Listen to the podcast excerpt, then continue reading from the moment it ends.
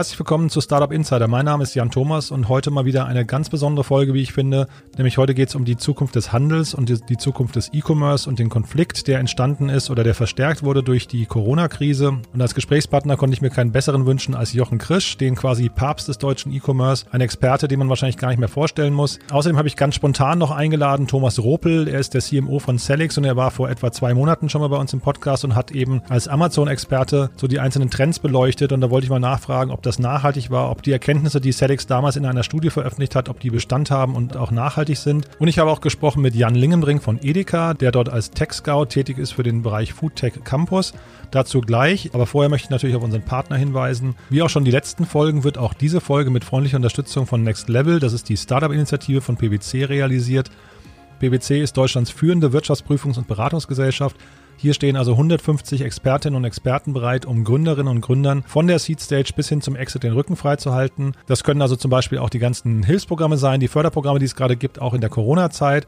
Und was PwC Next Level eben auch macht, man versucht eben Startups und Scale-Ups den Zugang zu Kunden und Investoren zu geben. Also quasi wirklich eine Rundumbetreuung. Für wen das interessant sein könnte, schaut doch mal bitte vorbei auf pwc.de slash startups. Dort findet ihr alle weiteren Informationen und auch die Kontaktdaten.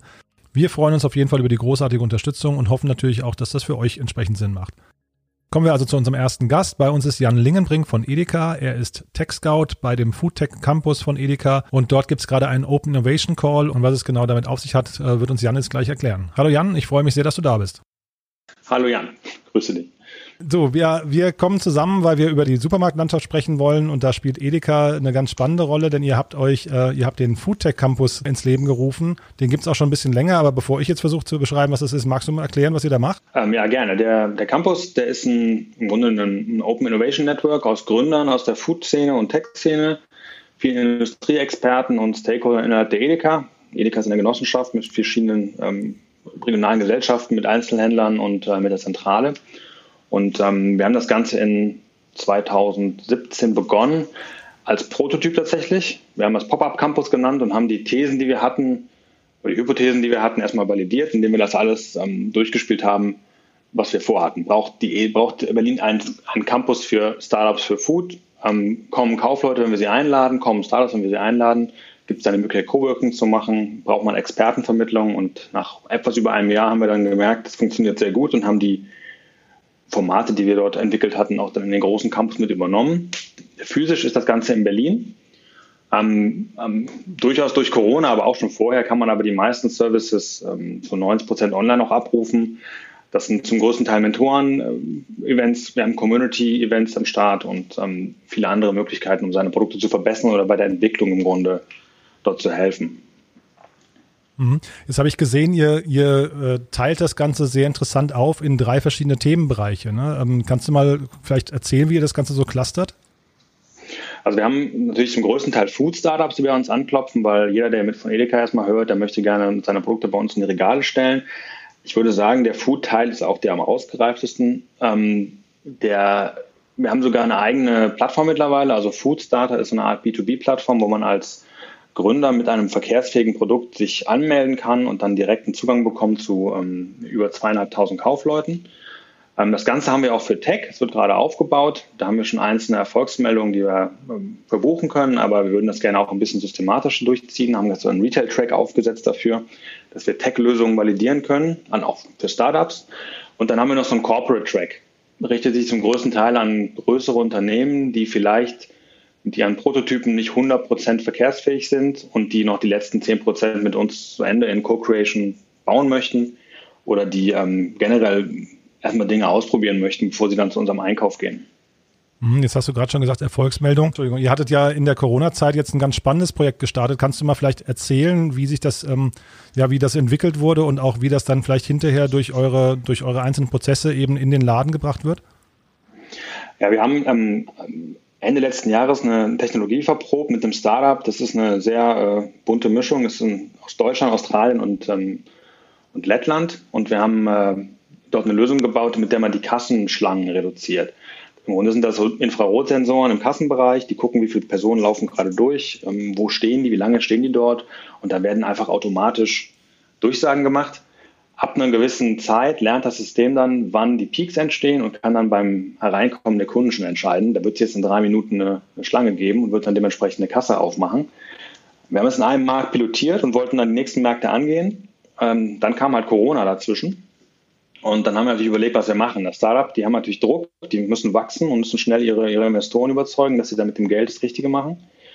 Und dann haben wir einfach aus der Technologiebasis einen Teil rausgebrochen und haben daraus eine Kundenzähllösung gebaut, dass dann mit einem Sensor im Markt die Kunden gezählt werden können und damit die gesetzlich vorgeschriebene maximale Anzahl von Kunden pro Quadratmeter eingehalten wird mit einer Ampel und das war dann eine sehr, sehr komfortable Lösung für die Kaufleute und ähm, wo man ganz am Anfang noch mit Einkaufswagen gearbeitet hat, wo man also die Menge der Einkaufswagen, die abgezählt war, wenn alle weg sind, dann ist die Menge der erlaubten Kunden auch erreicht.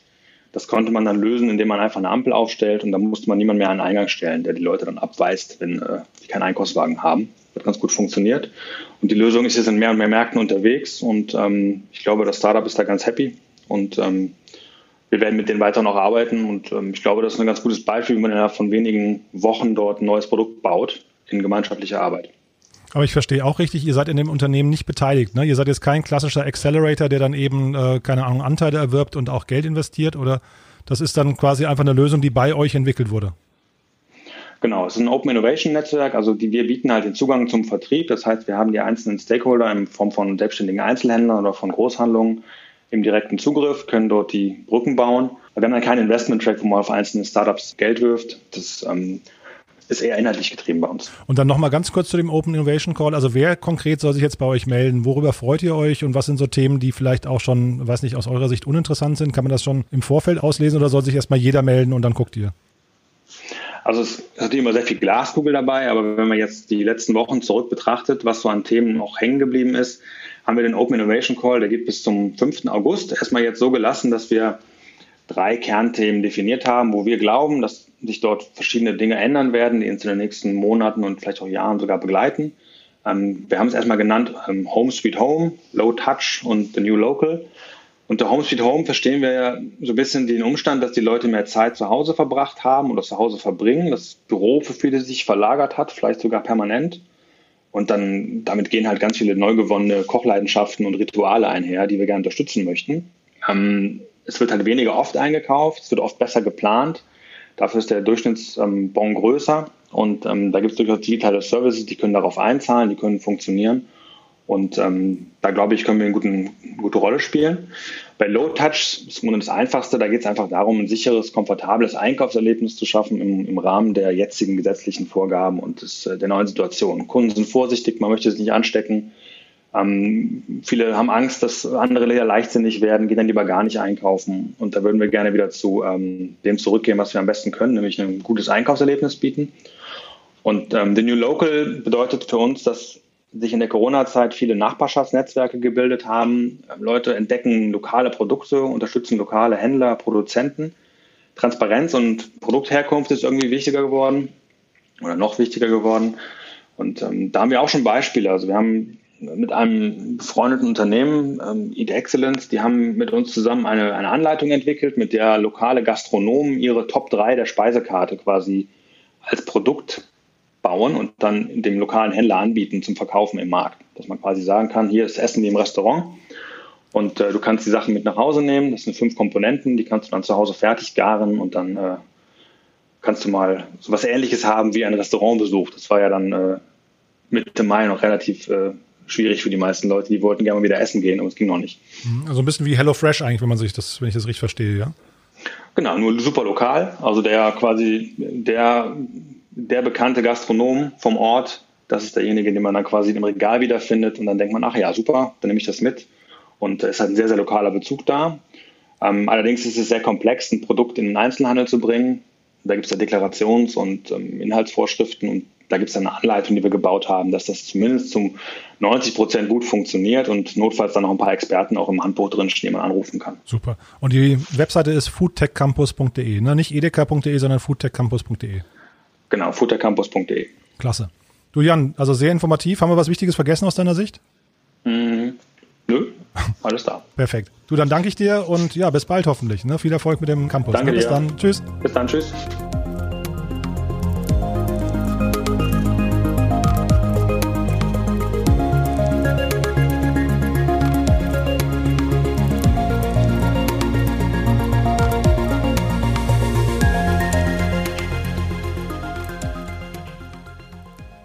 Ja, das war also Jan Lingenbrink von Edeka und wir kommen zu unserem Gewinnspiel und da haben wir diese Woche was ganz Feines, finde ich, und zwar für alle Leute, die Schokolade mögen und dabei kein schlechtes Gewissen haben möchten. Wir haben von The New Company, geschrieben wird das NU Company, fünf Mixboxen mit jeweils zwölf Nucao-Riegeln zur Verfügung gestellt bekommen, die wir verlosen dürfen. Äh, The New Company, vielleicht dazu noch ein paar Sätze, ist ein soziales Food-Startup aus Leipzig und dort versucht man seit vier Jahren unter dem Claim Rethink Food die Lebensmittelbranche nachhaltig zu verändern.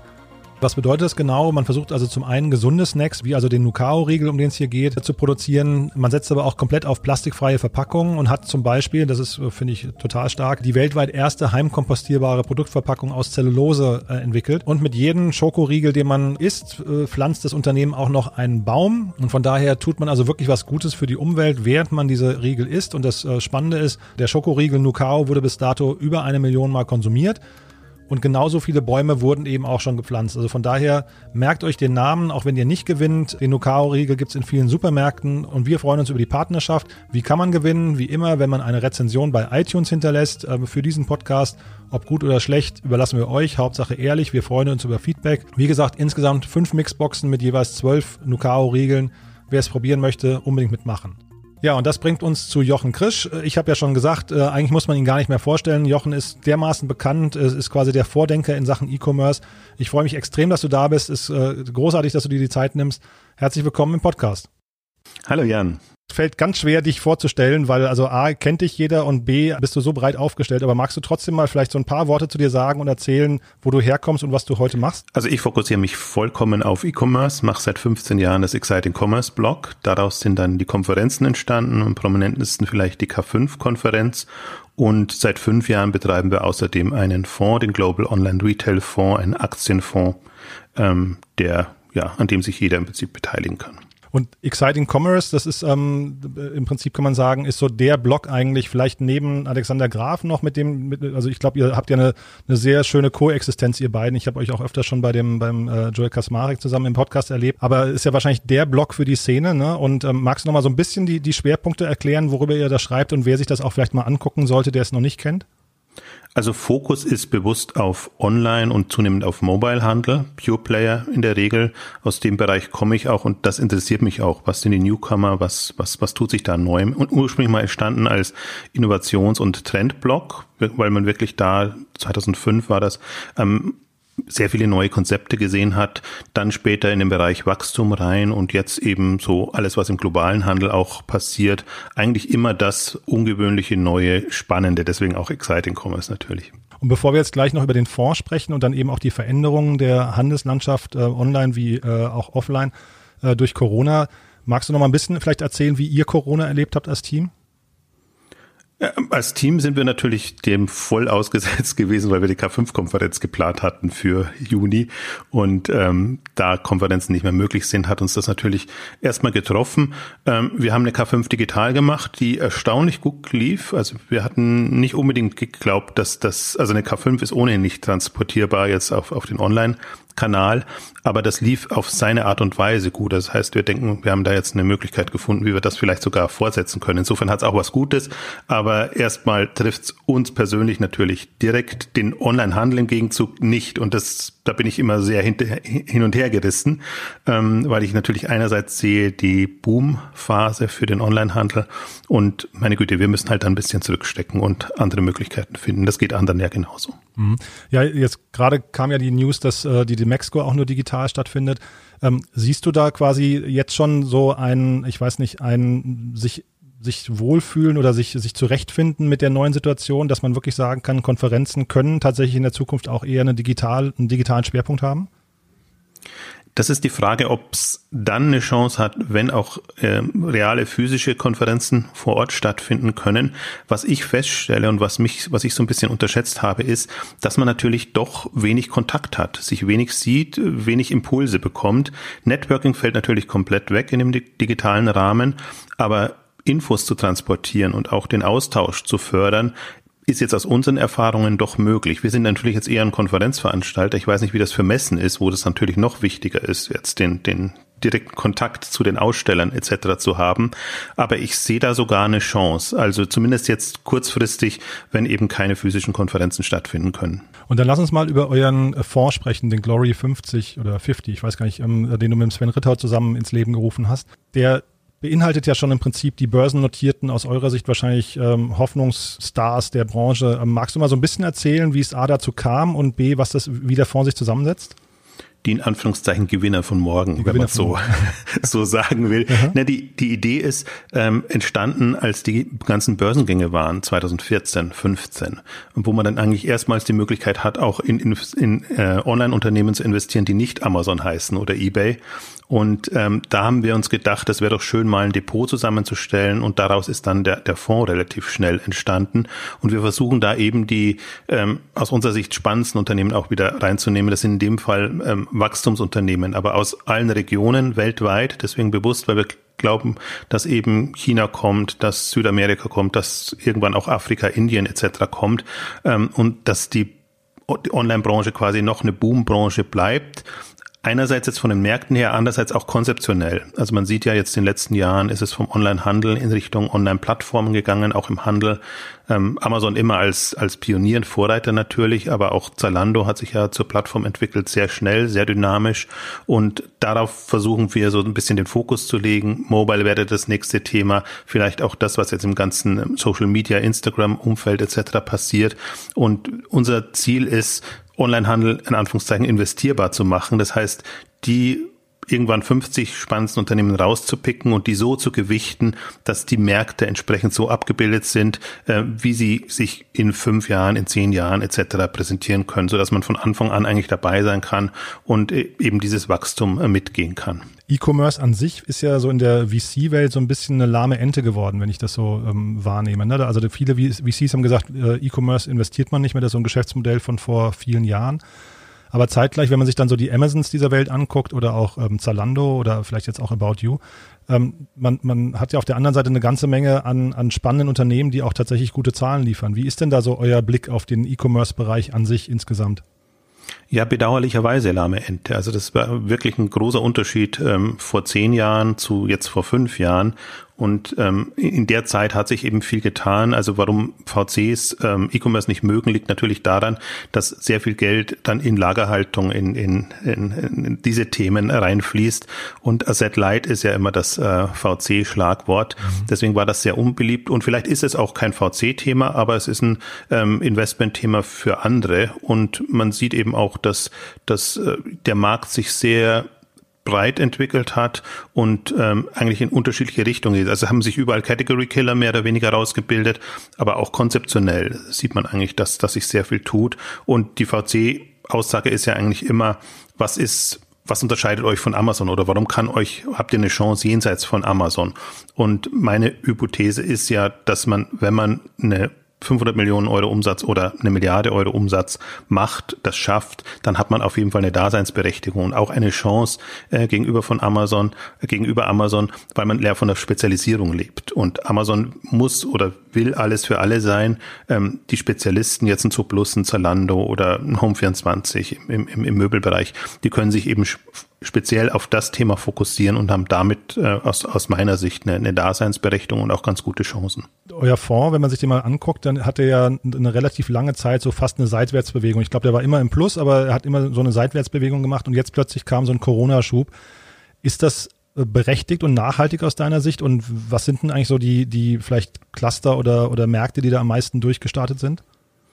Also ist ein bisschen der lahme Endeffekt ähm, einerseits und der Corona-Effekt andererseits. Also einerseits haben die Unternehmen schon Nachholbedarf. Die sind umsatzseitig ihre 20, 25, zum Teil 40 Prozent, wenn man sich Amazon, Alibaba anguckt, ähm, gestiegen, sind aber in der Börsenbewertung eigentlich relativ flach geblieben. Also insofern war da schon mal Nachholbedarf da. Das ist auf jeden Fall jetzt passiert. Ähm, und zum anderen kam natürlich der Corona-Effekt, dass viel nochmal deutlich wurde, ähm, dass online eben eine Alternative ist und dass online der Boom noch nicht abgeschlossen ist, sondern alles, was im Stationären wegfällt oder was, was die Leute an bequemeren Einkaufsmöglichkeiten wollen, äh, wird letztendlich über Online- und Mobile-Player abgedeckt.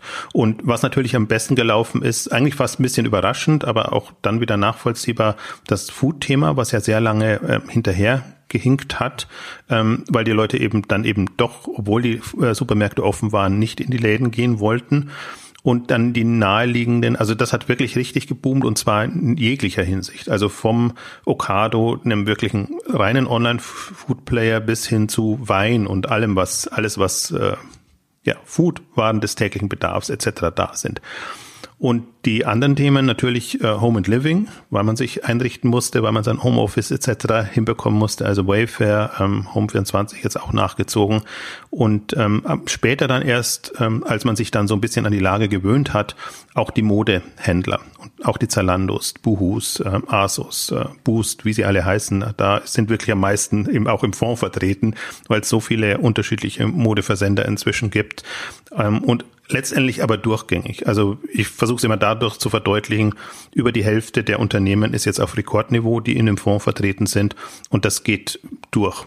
Alles äh, ist da äh, plötzlich nach, nach oben gegangen oder hat einfach, ist bei den Investoren einfach äh, Anlegern auf Resonanz gestoßen. Mhm. Wenn du mal so deinen Fonds durchgehst oder euren Fonds, was sind so die Modelle, die dich so am meisten faszinieren, wo du, wo du dann leuchtende Augen bekommst, wenn du abends an der Bar jemanden davon erzählst? Also äh, gibt es da Dinge, so, ich weiß nicht, Wish oder ich, nee, Wish ist ja, glaube ich, gar nicht börsendotiert, ne? Aber genau. ähm, was, was sind so für Modelle, die ihr da faszinierend findet?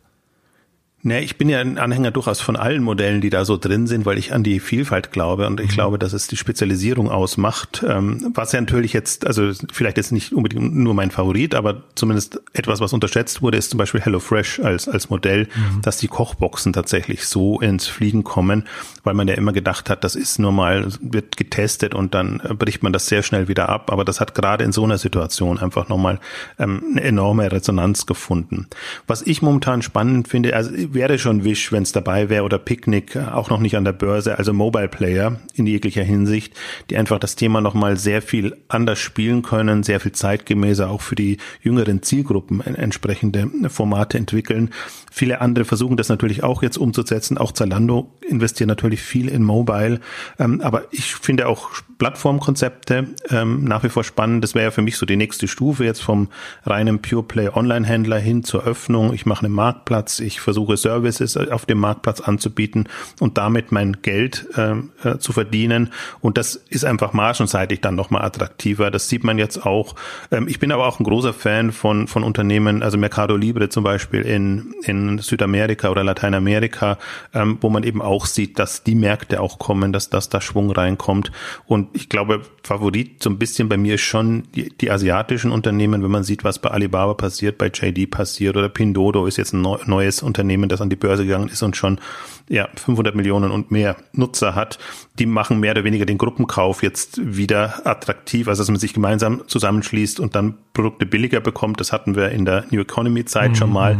Aber die, die docken jetzt an, an, an WeChat und an die Chat, ähm, äh, Funktionalitäten und haben damit nochmal eine ganz andere Möglichkeit, ähm, dieses Thema in Schwung zu bekommen. Und das ist extrem bewertet, aber das Modell ist auch durchaus spannend. Mhm. Ich habe mich gerade gefragt von den Unternehmen, die bei euch im Fonds sind, wer hat da das Potenzial, noch eine Plattform zu werden? Also ist das so ein Pinterest zum Beispiel oder wen, wen siehst du da, wer, wer sich in Richtung Plattform entwickeln kann?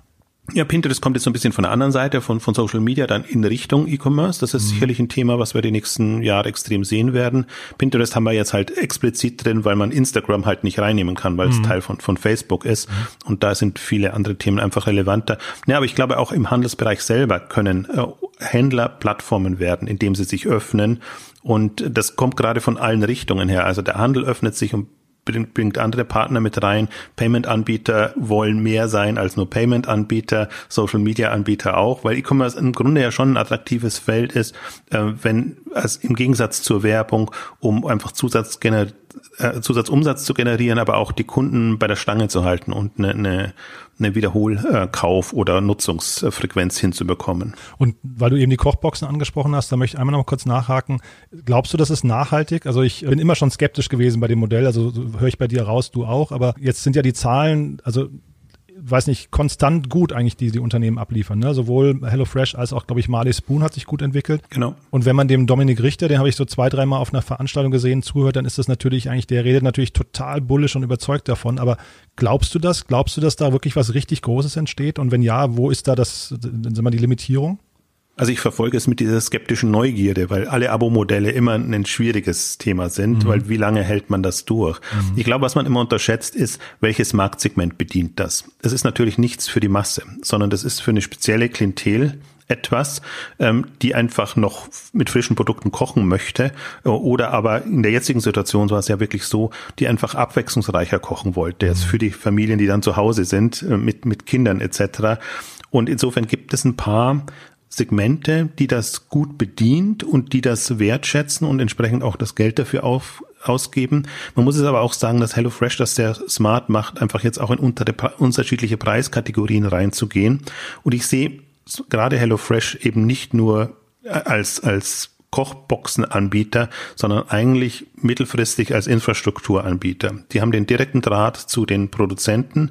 Sie können im Prinzip aus können nicht nur Kochboxen machen, sondern die können wirklich einen Ernährungsplan in irgendeiner Form abbilden und die können sehr nah an den Kundenbedürfnissen irgendwann ähm, Services anbieten, um eben frische Lebensmittel oder die Versorgung mit den Produkten in dieser Kategorie ähm, zu gewährleisten. Und ich glaube, man darf immer nicht die Anfangsphase auch als das Endziel sehen und, und betrachten, sondern muss schon sehen, was neben dem Geschäftsmodell auch noch an, an Infrastruktur aufgebaut wird und wie sich das irgendwann nutzen lässt. Das, manchmal deuten sie es an, dass sie in so eine Richtung gehen können oder könnten, aber das lassen sie natürlich auch nicht frühzeitig raus. Und ich glaube, gerade HelloFresh ist jetzt so ein Unternehmen, die sind jetzt bei rund zwei Milliarden Dollar oder Euro Umsatz und haben einfach damit eine Größenordnung erreicht, so dass sie sehr viele Möglichkeiten haben, sich da weiterzuentwickeln. Also ich, deswegen würde ich jetzt gerade bei HelloFresh sagen, die sind im Grunde schon über den Berg,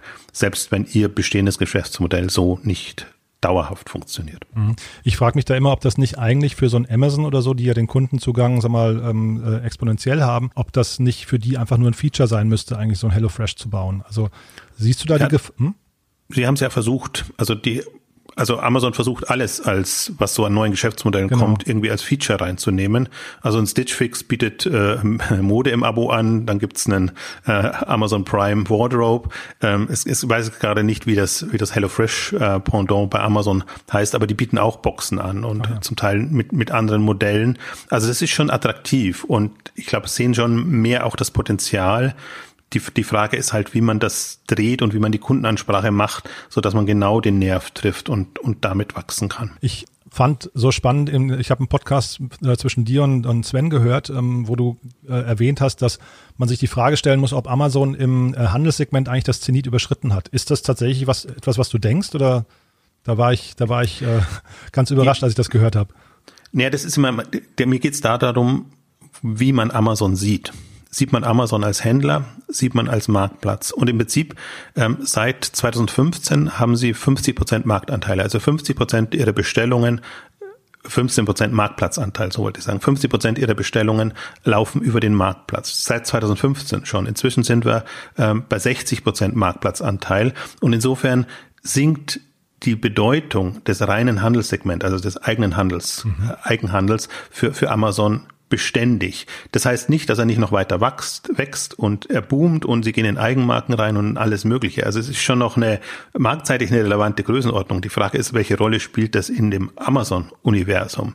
Und ich glaube eben, dadurch, dass Marktplatz so viel attraktiver ist, weil du das Warnrisiko nicht hast, weil du bestimmte andere äh, berechenbarere Erlösströme hast, kann ich mir nicht vorstellen, dass in fünf oder zehn Jahren ähm, Amazon noch den Fokus auf Handel legt, sondern dass, dass es komplett sich dreht und eigentlich als, als Plattform, Service Provider etc.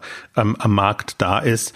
Und das ist natürlich eine Chance, weil durch die Marktplatzfokus zum Beispiel wird auch ein Amazon unflexibler. Sie haben es halt nicht mehr selber in der Hand, welche Sortimente reinkommen, welche nicht. Und dann sind andere Händler einfach oder Spezialisten, ist mein Fokus eigentlich immer in einer, in einer besseren Chance. Also so muss man sehen. Peak, Peak Handel heißt jetzt nicht, oder Peak Amazon im Handel heißt nicht, dass ähm, die Handelsumsätze einbrechen oder so. Das würde ich jetzt auch gar nicht erwarten, noch auf fünf oder zehn Jahressicht nicht, sondern dass die Bedeutung innerhalb des Amazon-Universums sinkt. Aber du würdest im Prinzip dann äh, runtergebrochen sagen, dass Amazon eigentlich eher ein ein Infrastrukturanbieter wird mit einem starken Kundenzugang. Ist das so richtig? Absolut. Ja. Also ich glaube, das ist auch, das sieht man auch über alles, was sie machen, von Alexa bis äh, ja Amazon Logistics, ähm, dass dass sie alle Themen so angehen äh, inzwischen und sie gehen nichts mehr an, dass sie das alles unbedingt immer selber machen müssen, sondern dass sie die Basistechnologien stellen, sodass auch andere darauf aufsetzen können. Und wenn es andere gegebenenfalls besser können, was schon schwierig ist, ähm, dann sind sie auch gern bereit, äh, denen quasi den Kunden Zugang zu bieten und dann eben anderweitig, anderweitig davon zu profitieren. Mhm. Und so passt dann wahrscheinlich auch so ein Whole Foods oder auch so ein Amazon Go wahrscheinlich rein in die Strategie, ne? Ja, bei Amazon Go merkt man das extrem. Das war auch, glaube ich, von Anfang an so gedacht, dass es nicht äh, darum ging, dass Amazon jetzt der Amazon Go Convenience Store Betreiber wird, sondern dass die Technologie, und man sieht ja jetzt auch bei anderen eingesetzt wird, erste Kunden, ich glaube, im, im, Convenience-Bereich ist es gar nicht so leicht, da reinzukommen, sind jetzt im Flughafenbereich oder in, in, in anderen Feldern. Also es geht ihnen oft darum, eigentlich das als, als Technologie-Provider weiter zu verkaufen, vermieten, lizenzieren äh, etc. Und Sie haben ja auch gerade eine Kinokette gekauft, wenn ich es richtig mitbekommen habe. Und also kann man im Prinzip solche Akquisitionen und dann auch so ein Amazon Prime eigentlich darunter sehen, dass man den Zugang für den Kunden einfach noch attraktiver macht, also die Marke und den Kunden besser an sich bindet, ja? Ja, das ist ohnehin, äh, die, die, die, wenn man mal sich anguckt, wie Amazon aufgestellt ist, gerade über Prime, und das ist ja ihr Fokus, dann ist das eben weit hinaus über, wir du kannst günstiger bei uns bestellen, sondern Prime Video, Prime Musik und äh, was weiß ich, was es alles gibt. Kindle zum Teil noch mit, mit, mit drinnen. Also sie wollen wirklich eine, eine, ein attraktiver Anbieter sein. Sie nennen das inzwischen auch äh, Shopping und Entertainment zusammengefasst. Also da ahnt man schon, wo es in der Kundensprache hin, Kundenansprache hingeht und ähm, dadurch versuchen sie attraktiv zu werden und attraktiver zu sein, als jetzt auch Player, die ja jetzt eindringen. Also wenn man Instagram und Pinterest und andere guckt, die kommen ja genau aus der anderen Schiene heraus mhm. und versuchen da im Prinzip mit einem Amazon in die Quere zu kommen. Und siehst du da Chancen für Pinterest und Instagram? Also sind das, sind das für dich relevante Kanäle hinterher? Ich war lange Zeit skeptisch, muss ich sagen. Und sie haben alles versucht, versuchen sie jetzt schon seit Jahren da reinzukommen und mit Warenkorb oder mit irgendwas ähm, angehängt, quasi da ihre Nutzer auch besser zu monetarisieren. Das Interessante ist jetzt die Phase, wo wir die ganze Influencer Bewegung, nenne ich es jetzt mal, oder Entwicklung ähm, sehen, dass sie damit natürlich einen Hebel haben, den ein Amazon nicht hat. Also die Influencer können eben sehr gezielt in bestimmte Zielgruppen, Nischen etc. Ähm, Produkte verkaufen und haben dieses Grundvertrauen. Und über diesen Weg denke ich, und das ist ein Mobile-Weg in, in der Regel, ähm, haben sie wieder bessere Karten. Und bin da jetzt sehr gespannt, verfolge das fasziniert, ähm, was man jetzt gerade die letzten zwei, drei, vier Jahre sieht und wo ja auch Shopify letztendlich dann ins Spiel kommt und, und dann quasi der, der, der das, das, das, zweite Segment ist, also was, was andockt ähm, im, im Hintergrund. Also da entsteht gerade eine, eine komplett neue, andere auch E-Commerce-Welt und die kann einem Amazon, Amazon schon durchaus gefährlich werden. Mhm, ich habe den Podcast gehört mit Philipp Westermeier und dem, ich glaube, Tobias Lüttke heißt er, der, der Gründer von äh, Shopify. Das ist also sehr, sehr hörenswerter Podcast, aber ähm, das ist ja faszinierend zu erleben, dass da mittlerweile das größte kanadische Unternehmen entstanden ist, von einem Deutschen gegründet. Die waren, die sind ja auch bei euch im Fonds mit drin. Und ähm, kannst du mal deinen Blick auf Shopify und ähm, weiß nicht die Potenziale der Zukunft? Also wie findest du die Strategie von denen, die die eingeschlagen haben und und wie siehst du die Zukunftspotenziale? Also Shopify verfolge ich schon sehr lange. Ich glaube, das war auch eins der ersten Unternehmen, das wir 2005 mit drin hatten, jetzt im, im Blog aus, aus Tech-Sicht äh, betrachtet, weil die einfach von Beginn an schon das Bestreben hatten, in Anführungszeichen E-Commerce einfach zu machen. Und ähm, da ist dann, das hat sich in eine andere Richtung entwickelt und es ist faszinierend dann zu verfolgen, was in diesen 15 Jahren dann, dann passiert was eben Shopify sehr gelung, gut gelungen ist und es gelingt kaum einem Tech-Player im E-Commerce-Bereich, sich als cool zu präsentieren. Und sie haben es einfach geschafft, mit irgendwann mal dann Kim Kardashian oder die Kardashians ähm, die, diese Zielgruppe anzusprechen. Mhm. Und seitdem sind sie in aller Munde. Und parallel kommt dann eben noch der Börsengang und die Umsatzzahlen und die Dynamik, die in dem Bereich entsteht, dazu. Und was ich jetzt auch sehr interessant finde, sie haben jetzt im, im, im Mobile-Bereich auch noch eine eigene Shop-App äh, gelauncht. Mhm, wollte ich ähm, gerade fragen, was du darüber denkst. Ja, genau. Mhm. Und das finde ich eigentlich den spannendsten Aspekt noch, mhm. weil Shopify im Prinzip jetzt immer nur unter der Haube war und den direkten Kundenkontakt ja in dem Sinne nicht hatte. Die, die Kunden kamen, entweder die Händler haben das selber ähm, vermarktet und sie kamen daher oder sind eben angedockt an Instagram, an, an, an andere Plattformen. Sie können das natürlich alles tracken. Das ist das Spannende, dass, dass die, was die an Daten haben und was die da an, an Möglichkeiten haben, auch Händlern Tipps zu geben, welche Produkte laufen gerade gut oder was, was sind so die, die spannendsten Kanäle. Ähm, unheimlich mächtig, aber was ihnen gefehlt hat, ist der direkte Endkundenzugang. Und den schaffen sie über die Shop-App, was eigentlich ursprünglich mal ein Paket-Tracking äh, Lösung war, die sie dann umbenannt haben. Aber wenn eben mehr Nutzer, also Endnutzer auch, auch die Shop-App quasi nutzen, um bei unterschiedlichen heute sind es nur Shopify-Händlern einzukaufen, irgendwann werden es auch andere sein, dann ist das sehr mächtig und dann, dann ist es nochmal eine ganz andere Dimension und man sieht ja bei Shopify, dass die auch reingehen und den Händlern eigentlich alles an die Hand geben wollen, was sie brauchen. Also Händler ist für mich bei dem Fall auch fast Influencer, weil die eben auch jetzt in Logistik reingehen und sagen, wir machen für dich die komplette äh, Paketabwicklung, also äh, Bestellabwicklung und alles. Du musst dich nur mehr um, um den Verkauf letztendlich kümmern. Und wir geben dir die Finanzierung, also sie haben ja auch äh, Shopify Capital, glaube ich, heißt das auch dann, ähm, was, was ein Instrument ist, um waren vor, vor zuvor zu finanzieren. Auch da hat eben Shopify enorm viel an, an Daten und kann da Prognosen machen und kann ja im Prinzip aus den vergangenen Verkäufen herausrechnen, ob sich das dann auch lohnt, also wie viel Kapital man jemandem zu welchem Zins zur Verfügung stellen kann. Also das ist eine sehr mächtige Plattform, die da auch entsteht und die haben es irgendwie eben geschafft, da, da diesen Markt zu besetzen und sind einfach da jetzt auch die Nummer eins in der Wahrnehmung, was spannend ist. Ja, ich glaube, man kann sich das, wenn ich es richtig verstanden habe, so ein bisschen vorstellen wie so ein Social Media Feed eigentlich. Ne? Ich, ich äh, habe bei irgendeinem äh, Unternehmen gekauft, bei was ich einem Surfboard-Hersteller und folge dem dadurch automatisch in dieser App. Ne? Ich glaube, das ist so ein bisschen der, der Gedanke, dass also quasi da auch ähm, aus Sicht der, der ähm, Shop-Anbieter oder der, der, der Shop-Betreiber, dass da eben auch ein, ein Kundenzugang dauerhaft gewährleistet wird. Ne? Ganz genau. Und damit sind sie viel näher dran oder haben einfach auch eine Möglichkeit, das ein bisschen zu steuern oder, oder einfach mit Services anzureichern, sodass es attraktiver wird.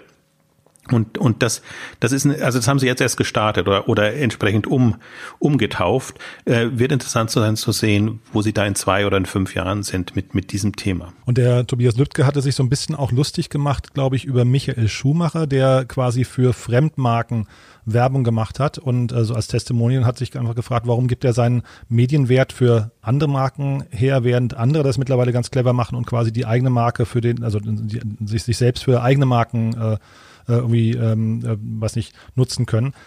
Siehst du das generell als Trend, der jetzt passiert? Also ist das eine, eine Sache, wo Shopify quasi der, der, was nicht, der Schlüssel zur Glückseligkeit ist?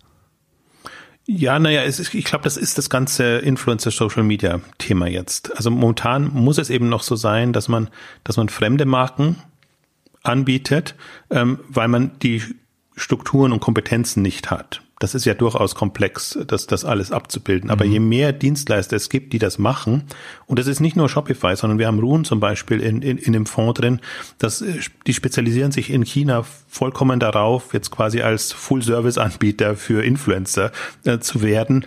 Und damit kannst du eben alles machen. Dann kannst du eben auch deine Produkte, Eigenmarken, eigene Sortimente etc. kreieren und vertreiben. Ich glaube, das wird schon weiterhin so, so eine Mischgeschichte sein. Aber ähm, das ist ein wachsendes Segment Segment und je besser da die, die Infrastruktur ist und die Möglichkeiten, umso mehr wird das auch noch äh, Anklang finden. Mhm. Und dann lass uns doch nochmal einmal jetzt aus der Corona-Perspektive und den Entwicklungen nochmal auf den Einzelhandel und die Einkaufszentren ähm, gucken.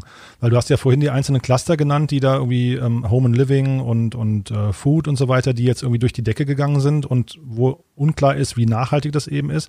Aber bist du jetzt sehr, sehr skeptisch, dass der Einzelhandel dadurch eben total verliert oder würdest du sagen, die müssen sich einfach nur neu aufstellen und, und andere Modelle finden und dann haben sie trotzdem eine Chance? Naja, ich bin ja generell Skeptiker, was, was den Einzelhandel angeht. Also insofern ist das jetzt äh, für mich mehr oder weniger nur eine, Bestätigung. Was, was halt falsch läuft im Einzelhandel ist, dass man glaubt, dass was früher funktioniert hat, funktioniert auch in Zukunft. Und das Modell Innenstadt funktioniert halt nicht mehr oder das Modell Shopping Center funktioniert nicht mehr, weil die Leute da nicht mehr so hingehen, wie sie früher hingegangen sind und ähm, oder auch der Handel vielleicht nicht mehr so attraktiv ist, also das gesamte Umfeld, auch diese Zusammen äh, diese Kombination nicht mehr so attraktiv ist. Was man eben immer unterschätzt, ist, wie, wie, wie bequem Onlinehandel doch ist gerade für jüngere Generationen ist und dass das der Wettbewerb ist und dass es eben nicht mehr das Argument ist, ja, aber ich kann die Produkte dann auch anfassen oder ich bekomme Beratung oder etc., sondern im, im Zweifel stellt die unheimliche, also die direkte Verfügbarkeit von Unmengen von Ware online, das ist einfach um einiges mehr als selbst ein Riesenwarenhaus, Kaufhaus äh, bieten kann. Amazon hat x-fach mehr an Produkten und du bekommst es schnell, du bekommst es bequem, bequem. Und das ist die Grundsituation auch vor Corona schon gewesen. Das heißt, die, die stationären oder die, die klassischen Anbieter haben eigentlich nur die Chance, wenn sie eine, ein Online-Angebot entwickeln, das damit mithalten kann. Und das, und sich verabschieden von dem Gedanken, dass stationär noch eine wesentliche Säule kann, das sein kann. Das kann eine Zusatzmöglichkeit sein, das schließe ich nicht aus. Ich glaube durchaus, dass es Showroom-Konzepte oder andere Konzepte gibt, wo man sagt, okay, ich bin online stark und habe eine Online-Möglichkeit, aber bietet das eben noch zusätzlich an. Aber das kann nicht mehr so sein, dass wie jetzt, dass es eine starke Säule ist, ähm, geschweige denn, dass ich versuche, über online die Leute noch in die Läden zu bekommen. Also das ist, ist ganz fatal. Das hat man jetzt auch gesehen, dass teilweise die Online-Kanäle dann eben nicht so funktionieren, ähm, also an sich äh, alleinstehend so funktionieren, dass das ähm, Sinn macht. Und das deswegen kommt ist das einfach jetzt nochmal ein Katalysator und es kommt nochmal Bewegung rein und man sieht ja, die einen konnten sich noch retten, die anderen mussten Pleite anmelden. Ähm, also das ist eine, ist eine schwierige Situation, aber eine im Prinzip, die jetzt seit zehn Jahren da ist und mhm. die einfach jetzt in der ja fast schon tragischen Art und Weise ähm, nochmal passiert. Und hast du da trotzdem irgendwie ähm, vielleicht Tipps oder so, wenn du, äh, wir können ja mal durchspielen den Gedanken, dass, dass du vielleicht, äh, weiß nicht, Erbe eines Möbelhauses bist und äh, jetzt hast du da noch einen fünf oder zehn Jahresvertrag an der Backe und ähm, da möchte man ja nicht quasi sofort Insolvenz anmelden. Also siehst du Chancen, zum Beispiel Tools, die man benutzen könnte oder sowas, ähm, mit denen sich so ein Unternehmen trotzdem noch irgendwie, was nicht, über Wasser halten kann oder zumindest seine, seine Existenzberechtigung rechtfertigt? Ja, das ist jetzt die ganzen Jahre passiert und wir sind jetzt so langsam am, am Limit. Also wie viel Frequenz brauchst du noch, damit das geht und ab welchem Punkt geht das dann nicht mehr so? Aber du beschreibst genau die Situation. Die, die Verträge sind es, die Mietenverträge, mhm. die die stationären Händler hindern, da auch relativ schnell Maßnahmen zu ergreifen. Und jetzt zum Teil haben sie jetzt durch Corona eben auch die Chance, aus Verträgen rauszukommen oder da andere Lösungen zu finden. Und selbst ein Zara hat ja angekündigt, dass sie, dass sie tausend Filialen äh, schließen möchten, also die kleineren Filialen schließen möchten und das lieber anders organisieren. Also mein Rat, und da muss ich ja relativ hart sein, also kann ich auch keine großen Hoffnungen machen, ist einfach immer, ich muss parallel einen Online-Kanal aufbauen, ich muss ein attraktives Online-Sortiment hinbekommen und muss gucken, dass das funktioniert. Also es gibt auch Beispiele, die das gemacht haben. Bräuninger zum Beispiel ist, ist eins, ist eher im, im, im Süden, süddeutschen Raum, ähm, Baden-Württemberg etc. bekannt, aus Stuttgart kommend. Mhm. Die haben eben ein, ein 500 Millionen Euro Online-Geschäft aufgebaut, ähm, das funktioniert, das sich trägt und damit sind sie einfach jetzt sehr viel flexibler, ähm, jetzt zu überlegen, was sie machen. Sie haben natürlich weiterhin ihre großen Paläste, nenne ich es jetzt mal, noch in den, in den Städten.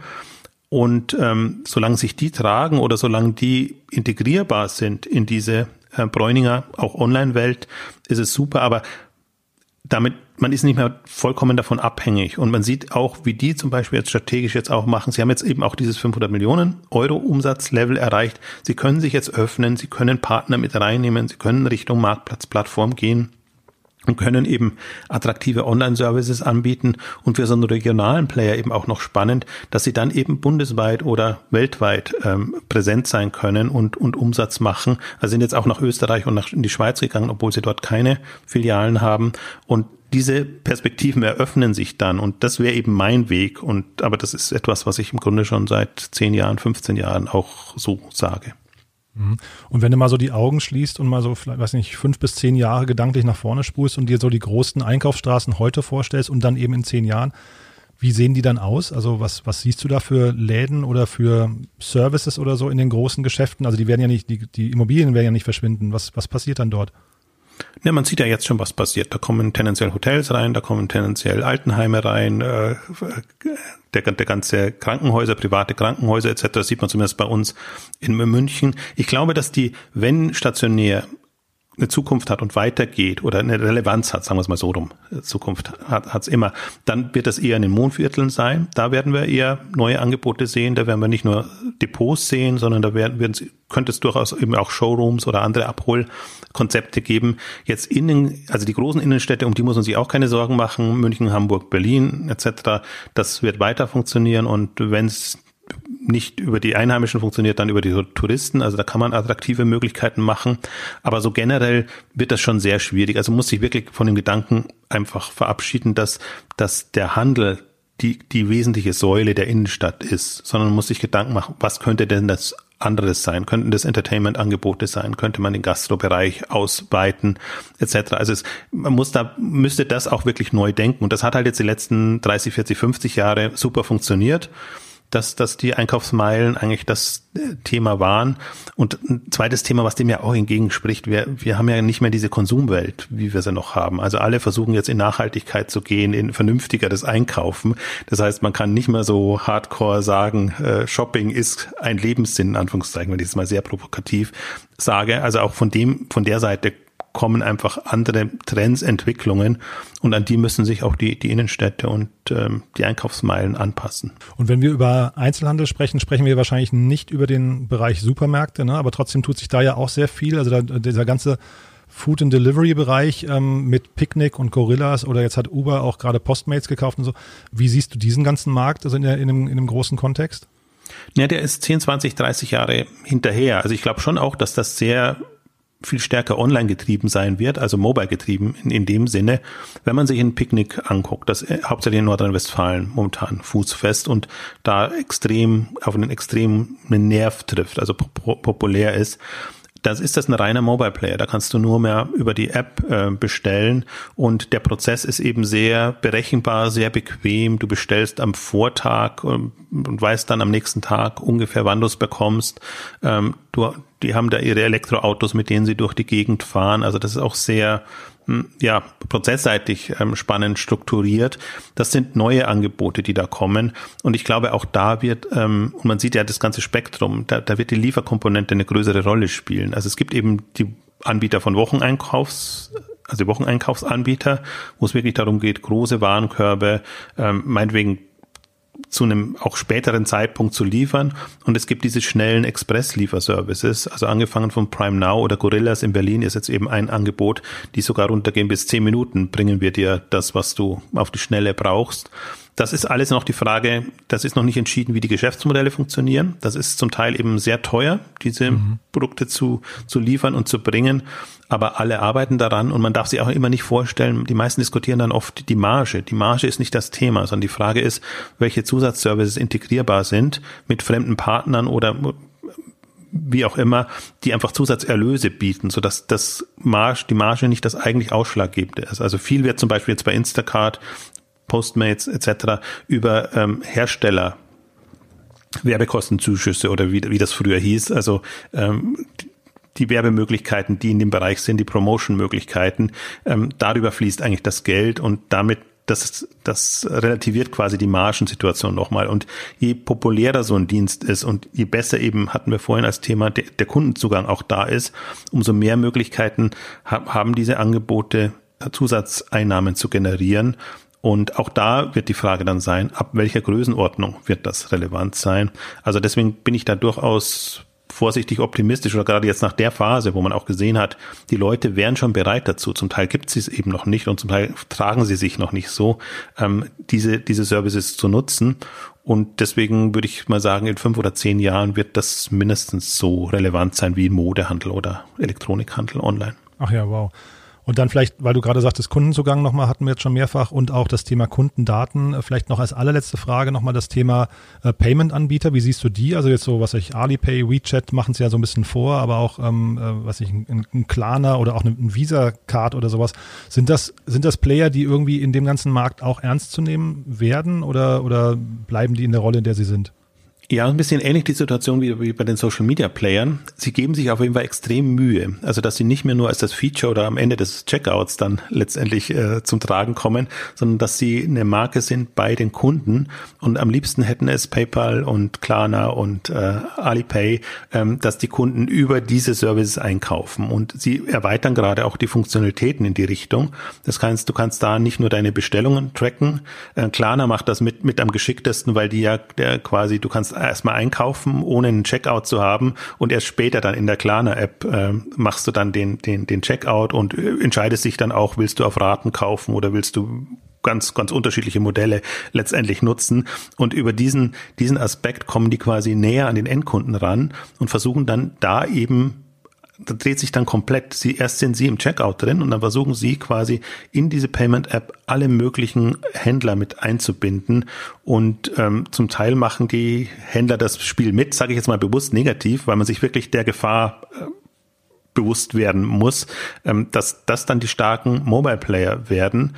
Und jetzt gerade, jetzt wo wir sprechen oder angekündigt auch ähm, Ali AliExpress, nee, nicht AliExpress, Alibaba äh, versucht gerade aus Alipay äh, ein entsprechendes Angebot zu machen, wo sie dann eben alles reinnehmen, nicht nur Onlinehandel, also ich nenne es das nächste AliExpress, aber wo sie dann eben auch Reisen verkaufen, wo sie quasi Versicherungen, alles Mögliche quasi über Alipay verkaufen. Also das darf man schon auch nicht unterschätzen, welche enorme Bedeutung da kommt. Und das sind jetzt nicht nur die genannten, da ist auch Apple Pay und Google Pay und alle mit, mit drinnen. Ne? Also die versuchen alle, mhm den, den Kundenzugang direkter zu bekommen und über die Daten und die Informationen oder auch die Einfachheit, die sie dann bieten können, einfach ein relevanter Player in dem Online-Handelssegment, würde man dann nicht mehr so nennen, aber in, in dem, dem E-Commerce-Segment letztendlich zu werden. Ist schon eine Gefahr da. Mhm. Ich kenne den chinesischen Markt insgesamt viel zu wenig, aber ähm, wen würdest du denn am ehesten mit WeChat vergleichen? Das ist ja so quasi das, der dominierende Player eigentlich ähm, äh, in China, wenn ich es richtig verstanden habe. Äh, wer, wer kann in so einer Rolle hierzulande wachsen? Siehst du da irgendjemand, der da vielleicht sehr aggressiv vorgeht? Ja, versuchen tut es auch Facebook mit WhatsApp. Also im, Versuch, im Prinzip versuchen es alle ähm, Chat-Dienste, mhm. da einfach eben auch noch Payment zu integrieren, andere Services zu integrieren und da hat auch jetzt äh, WhatsApp entsprechende Möglichkeiten angekündigt. Also erstmal das Payment, das haben sie, testen sie jetzt in, in ähm, Lateinamerika ähm, als erstes, hat für Wellen geschlagen, weil gerade äh, WhatsApp hat sich ja eigentlich immer weit weggetan davon, äh, seine Nutzer auch zu monetarisieren, sei es durch Werbung oder durch anderes. Und aber das liegt nahe, da in, in E-Commerce, äh, E-Commerce im weiteren Sinne, also Payment-Funktionalitäten etc. reinzugehen wir sind da noch nicht so weit. Also WeChat ist ja weit mehr. Dadurch, dass Apps in WeChat dann wieder laufen, hast du mehr Möglichkeiten. Solche Konstellationen haben wir jetzt ähm, noch nicht wirklich.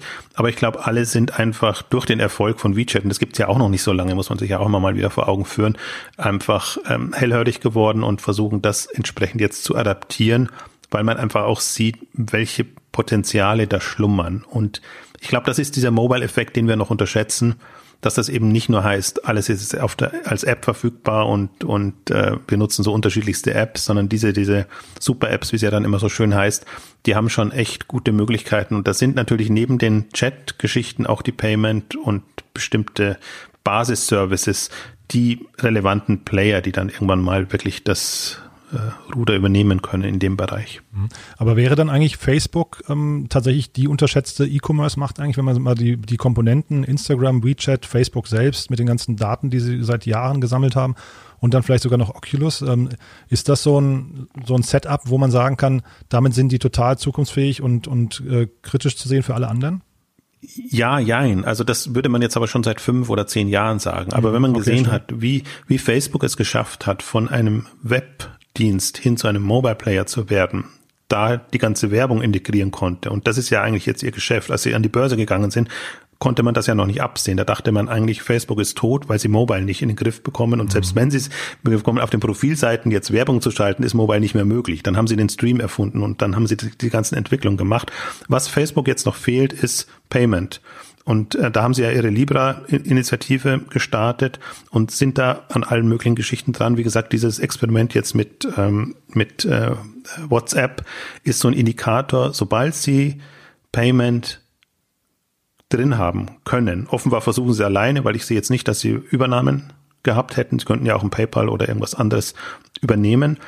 Dann sind sie im Prinzip E-Commerce ready, sage ich jetzt mal. Mhm. Dann ist fast alles möglich. Und ähm, aber wie ich sage, ich bin halt insofern skeptisch, weil weil ich weil man eigentlich schon seit fünf oder zehn Jahren drauf wartet. Es gab Facebook-Shops vor, vor fünf Jahren, glaube ich, war das mal, wo das eine riesengroße Welle war. Das hat nicht so funktioniert, weil man es nicht geschafft hat, das so zu integrieren. Aber ich glaube, so die Entwicklung jetzt gerade, dass man sieht, es ist die Zahlungsfunktion, die das ausmacht.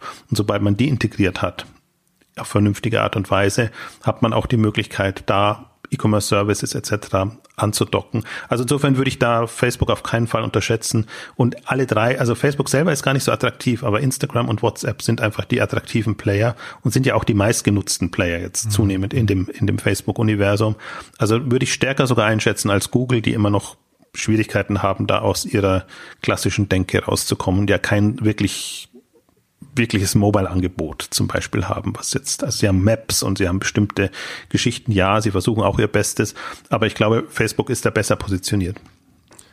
Stark, Jochen. Also äh, vielen, vielen Dank für die vielen Einblicke. Ich bin mit meiner Liste jetzt eigentlich so durch. Äh, haben wir aus deiner Sicht was Wichtiges vergessen, einen wichtigen Trend nicht angesprochen? Nee, gar nicht. Wir haben alles durchgesprochen und äh, sehr viel eigentlich in die Ausgabe gepackt, was ich gar nicht gedacht hätte, dass wir das alles unterbringen. Ja, nee, wunderbar. Äh, dann magst du zum Schluss nochmal Werbung in eigener Sache machen für dich. Ähm, äh, du hast ja auch einen Podcast, ähm, nur für die, die ihn noch nicht kennen, wo du mit Marcel Weiß zusammen ja regelmäßig irgendwie, äh, sag mal, sehr, sehr fundierte Gedanken ähm, zu einzelnen Themen äh, nochmal lieferst. Welche, welche Folgen soll man, soll man sich da mal anhören, um mal reinzukommen? Also die Exchanges sind ja auch der, ist unser Vertiefungspodcast. Wir versuchen da Themen, die im Blog zu kurz kommen oder die man nur anteasern kann, wirklich intensiver zu diskutieren. Ist auch eher so als Austausch gedacht, deswegen auch der, auch der Name. Wir machen da viel jetzt im, im, im Mobile-Bereich. Also wer sich für die Themen interessiert, gerade was wir jetzt auch besprochen haben, Payment-Themen, ähm, andere Entwicklungen, weil wir da wirklich einen eine Zukunft sehen, aber es gibt auch viele Klassiker äh, Ausgaben, wo es eben über Marktplätze, Plattformstrategien geht. Wir haben viele Ausgaben über Amazon gemacht, über über Zalando. Also wir sehen das durchaus ein bisschen auch als Archiv. Man muss nicht immer nur die äh, aktuellen Folgen sich sich anhören. Man kann auch ein bisschen ähm, mal in dem Archiv stöbern und ähm, wir versuchen einfach da alles aufzubereiten an spannenden Themen, was wir für relevant halten. Super, Jochen. Du dann vielen, vielen Dank für diese äh, spannenden Insights. Also äh, ganz toll, dass du dir die Zeit genommen hast. Ähm, fand ich, fand ich eine großartige Folge. Ja, und dann sage ich mal bis bald hoffentlich. Sehr gerne, danke dir.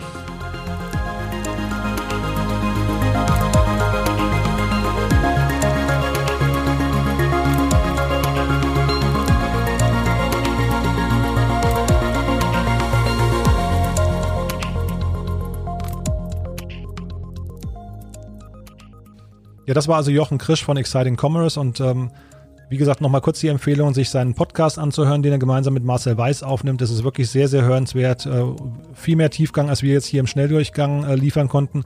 Also von daher, wen das Thema E-Commerce interessiert und die Veränderung im Handel, unbedingt dort mal reinhören. Und damit kommen wir noch zu Thomas Ropel, unserem letzten Gast für heute, den ich gestern ganz spontan überfallen hatte und gefragt habe, ob er noch mal kurz zum Thema Handel sprechen möchte, über seinen Blick auf die ganze Amazon-Landschaft. Ähm, denn er hat, wie gesagt, vor zwei Monaten uns einen sehr, sehr guten Überblick gegeben über die Veränderung der Handelslandschaft, über die Veränderung der Bestellgewohnheiten bei Amazon. Und da wollte ich einmal mal fragen, ob sich da was getan hat. Deswegen ist es toll, dass du so spontan mitmachst. Herzlich willkommen zurück. Hallo Thomas. Hallo Jan, freut mich wieder hier zu sein. Cool. Du, ähm, wir wollen uns kurz halten, aber ähm, wir, das war beim letzten Mal so spannend, was du erzählt hast. Deswegen habe ich gedacht, ich lade dich nochmal ein und wir, wir vergleichen nochmal quasi die Entwicklung des Marktes ähm, aus eurer Sicht. Bevor wir das machen, magst du nochmal ganz kurz dich vorstellen und erzählen, was du und was äh, Celix auch genau macht? Sehr gerne, ja. Ähm, also, ja, mein Name ist Thomas Ruppel. Ich bin der CMO von Celix. Celix ist eine der führenden äh, Modern One Solutions für Amazon-Händler, vor allem Brands und Agenturen. Und äh, was wir prinzipiell machen, ist, wir helfen allen, die auf Amazon aktiv sind, erfolgreich zu sein. Über SEO, SEM, äh, Tracking und verschiedenste Sachen. Und ähm, das war beim letzten Mal so spannend, weil wir über, quasi über den Lockdown-Effekt gesprochen haben. Wir hatten Mitte Mai gesprochen und da war halt dann quasi so die ganzen neuen Zielgruppen, die auf Amazon aktiv sind und plötzlich waren auch ähm, Produkte gefragt, die vorher oder sind durch die Decke gegangen, die vorher nicht gefragt waren. Kannst du mal vielleicht erzählen, was sich so seit Mai getan hat? Also äh, welche Sachen haben sich stabilisiert? Was ist davon nachhaltig geblieben? Was sind so eure Beobachtungen? Sehr gerne, ja. Ähm, wir hatten ja das letzte Mal geredet über März, April, was ja eine unglaublich äh, volatile Zeit war, die damals auch sehr stark geprägt war durch verschiedenste Effekte. Auf der Nachfrageseite, aber auch auf der Angebotsseite und auch letztlich in den Supply-Ketten. Das hat sich dann alles mehr oder minder ja im Laufe des Ende des Aprils, aber vor allen Dingen im Mai dann weitestgehend stabilisiert. Es hat sich dann auch zunehmend, die Märkte haben sich stabilisiert, dass wir jetzt auch gesehen haben, die Zahlen in Europa sind runtergegangen. Als die Zahlen dann auch in USA zumindest geschiftet sind, ja, dann haben wir auch gesehen, dass das jetzt keinen riesigen Effekt jetzt mehr in den USA hatte. Ne, das merken wir ja sicherlich auch in der, der politischen Darstellung. Das heißt, ähm, letztlich, was wir schon gesehen haben in den letzten zwei Monaten, ist eine Stabilisierung in den meisten Bereichen. Ähm, sehr stark auch positive Trends, positive Entwicklungen. Also wir denken gerade, es ist schon eine, eine sehr spannende Zeit. Ne, die im E-Commerce passiert. Gerade sieht es auch wirklich gut aus, ja, wenn man sich die Entwicklung anguckt. Und ich denke, das ist auch vom Markt, wenn man sich die Aktienkurse von Amazon und Co. anguckt, durchaus eingepreist. Mhm. Und wenn du sagst Stabilisierung, auf welchem Niveau ist das dann? Weil äh, als wir gesprochen hatten, waren ja so Bereiche wie zum Beispiel Homeoffice, da haben sich alle Leute eben ausgestattet mit, mit ihren ganzen Tools zu Hause. Oder Garten war, glaube ich, auch so ein Bereich, der total durch die Decke gegangen ist. Entertainment, äh, Musikinstrumente und so weiter. Sind das Dinge, wo ihr sagt, die stabilisieren sich auf hohem Niveau und die Zielgruppen, die dazu kamen, die bleiben jetzt beim Onlinehandel oder ist das auch wieder ein Shift zurück zum Einzelhandel jetzt, wo der wieder aufhat? Ja, das ist, das ist eine sehr gute Frage. Die ist aber auch wirklich äh, nur schwer allgemein zu beantworten. Ähm, also wir sind da gerade noch dabei, die ganzen Analysen abzuschließen, aber es sind wirklich verschiedenste Trends innerhalb der Industrie zu sehen, abhängig von der Produktkategorie, abhängig von dem Bereich. Es gab Produkte, die hatten kurz ein sehr, sehr extremes High, ja, und die sind dann aber auch wieder relativ schnell dann runtergegangen. Das waren Sachen, die am Anfang der Corona-Krise, Leute mussten halt einmal ihr Homeoffice in dem Sinne wirklich ausstatten, mussten einmal schauen, dass sie da alles haben. Danach ging es am Ende des Tages ein bisschen runter, ja, genauso wie Musikinstrumente und so weiter. Das heißt, das sind Sachen, wo wir eher kurzfristige Effekte gesehen haben. Andere Bereiche, die haben deutlich stärkere und längerfristige Entwicklungen. Also alles, was irgendwie im Bereich Home und Garden zu tun hat, ähm, ist schon eine Thematik, die jetzt länger hält, wo wir einfach sehen, Menschen verbringen insgesamt jetzt mehr Zeit zu Hause, die investieren mehr, die wollen sich mehr wohlfühlen. Das ist also schon ein Effekt, der langfristig ist. Auch verschiedenste Kategorien von Büchern und auch Hobbys und so weiter sind auch Sachen, die weitergehen. Das heißt, es es hängt wirklich äh, sehr stark von der Kategorie ab, inwiefern jetzt wirklich neue Zielgruppen erschlossen wurden das haben wir schon zu Beginn auf jeden Fall gesehen. Ob das jetzt nachhaltig ist, ähm, also ob jetzt auch in den nächsten sechs bis zwölf Monaten Menschen mehr Fernseher über Amazon zum Beispiel kaufen werden oder Kühlschränke, ähm, das wird sich noch zeigen. Dafür ist es noch zu früh. Mhm. Und den Lebensmittelbereich, äh, könnt ihr den einschätzen? Also äh, hat sich der drastisch verändert bei euch? Ähm, ja, auch da gab's äh, sehr, sehr verschiedene, ähm, sag ich mal, Phasen zu Beginn. Ne, da war Amazon über die Essential-Kategorie sehr stark gefragt. Das war einfach dort, wo auch viel nicht verfügbar war und viel zugemacht hat. Ähm, jetzt, wo sich mittlerweile der Einzelhandel einigermaßen stabilisiert hat, gab es auch so eine gewisse Gegenbewegung. Und ich glaube, jetzt sind wir gerade so ein bisschen in dieser Kalibrierungsphase. Es ist also gerade noch wirklich schwer zu sagen, ähm, wie das Ganze in ein paar Monaten ausschauen wird. Aber ich denke schon, dass Amazon hier auf jeden Fall, und das sehen wir bisher auch in den Zahlen, da eher positiv ähm, von hervorgehen wird. Mhm. Und wenn du jetzt mal sagst, so in ein paar Monaten, also was ist denn so quasi eure Prognose für die zweite Jahreshälfte? Was sind denn so die, die Themen, die dominieren dürften? Ähm, also ich denke, ein großes Thema ist natürlich, äh, das ist das Thema, denke ich mal, so in der Industrie, ob es diese zweite große Welle ja, kommen ob sie kommen wird und wenn sie kommt, ob sie ähnliche Effekte haben wird, die zu Lockdowns und Co. führen. Das denke ich, ein, ein wichtiger, wichtiger Faktor, der eine Rolle spielen wird. Und äh, der zweite Faktor ist letztlich dann, wie die ganze Holiday Season ja am Ende des Tages jetzt halt ausschauen wird. Also in Q4 ist natürlich das umsatzstärkste Quartal dieses dieses Jahr nochmal umso mehr. Da kommt alles zusammen. Und ähm, ich denke, wir werden sehen, wie ist bis dahin die Stimmung, wie ist die Stimmung in der Wirtschaft, wie ist die Stimmung unter den Konsumenten, wie ist die Stimmung mit Corona. Das kann mit Abstand das beste Q4 aller Zeiten werden. Aber es gibt natürlich noch einige Risiken, die auch das Gegenteil eindeuten können. Und dann vielleicht nochmal, ihr seid ja in mehreren Ländern unterwegs. Ähm, hast du da, habt ihr da Beobachtungen, wie es in anderen Ländern quasi, wie die zeitlich versetzt sind, wie da die Nachfrage im E-Commerce-Bereich ist? Ähm, also gibt es da signifikante Unterschiede? Ja, auch das ist äh, tatsächlich ähm, sehr, sehr spannend zu beobachten, weil das, was man so ein bisschen auch auf der äh, politischen Szene beobachten konnte, wie Länder unterschiedlich mit Corona umgegangen sind, äh, das haben wir doch eins zu eins letztlich in den, in den Zahlen gesehen.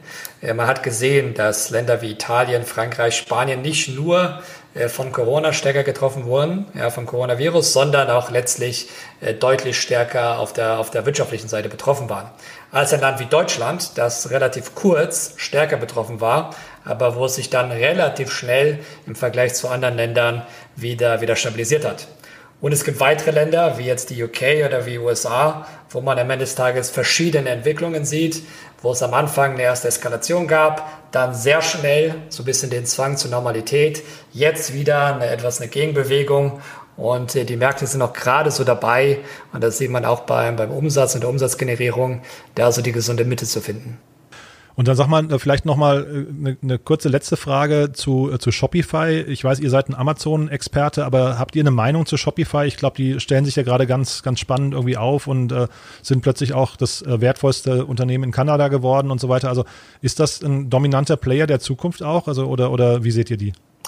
Absolut. Ich denke, Shopify hat jetzt auch in, in der Zeit ähm, es wirklich geschafft, ähm, da seine Bedeutung in der Industrie nochmal zu verdeutlichen. Also wenn man sich beispielsweise einfach nur anguckt, was jetzt seit dem Tiefpunkt im März passiert ist äh, mit den Aktienkursen, Amazon hat sich verdoppelt, Shopify hat sich verdreifacht im selben Zeitraum.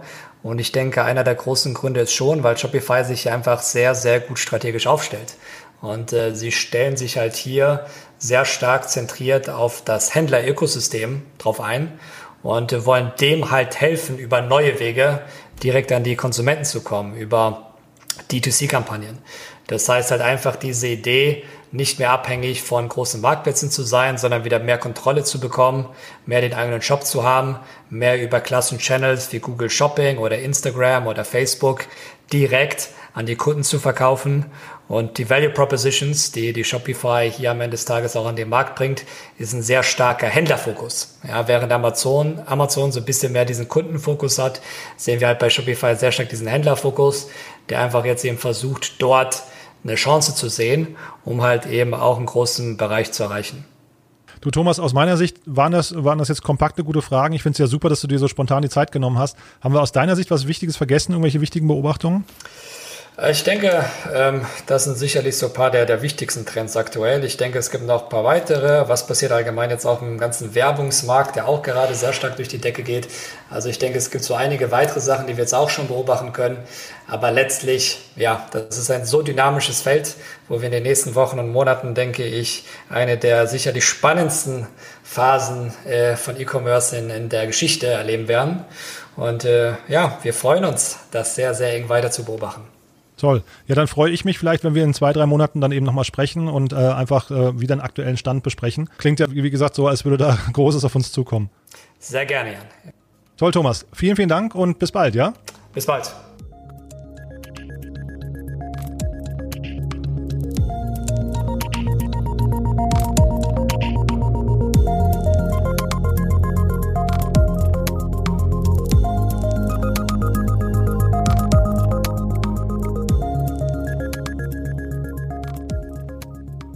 Ja, und das war es auch schon wieder für heute. Ich hoffe, es hat euch genauso viel Spaß gemacht wie mir. Ich finde, es war eine super spannende Sendung, äh, tolle Gäste dabei gewesen.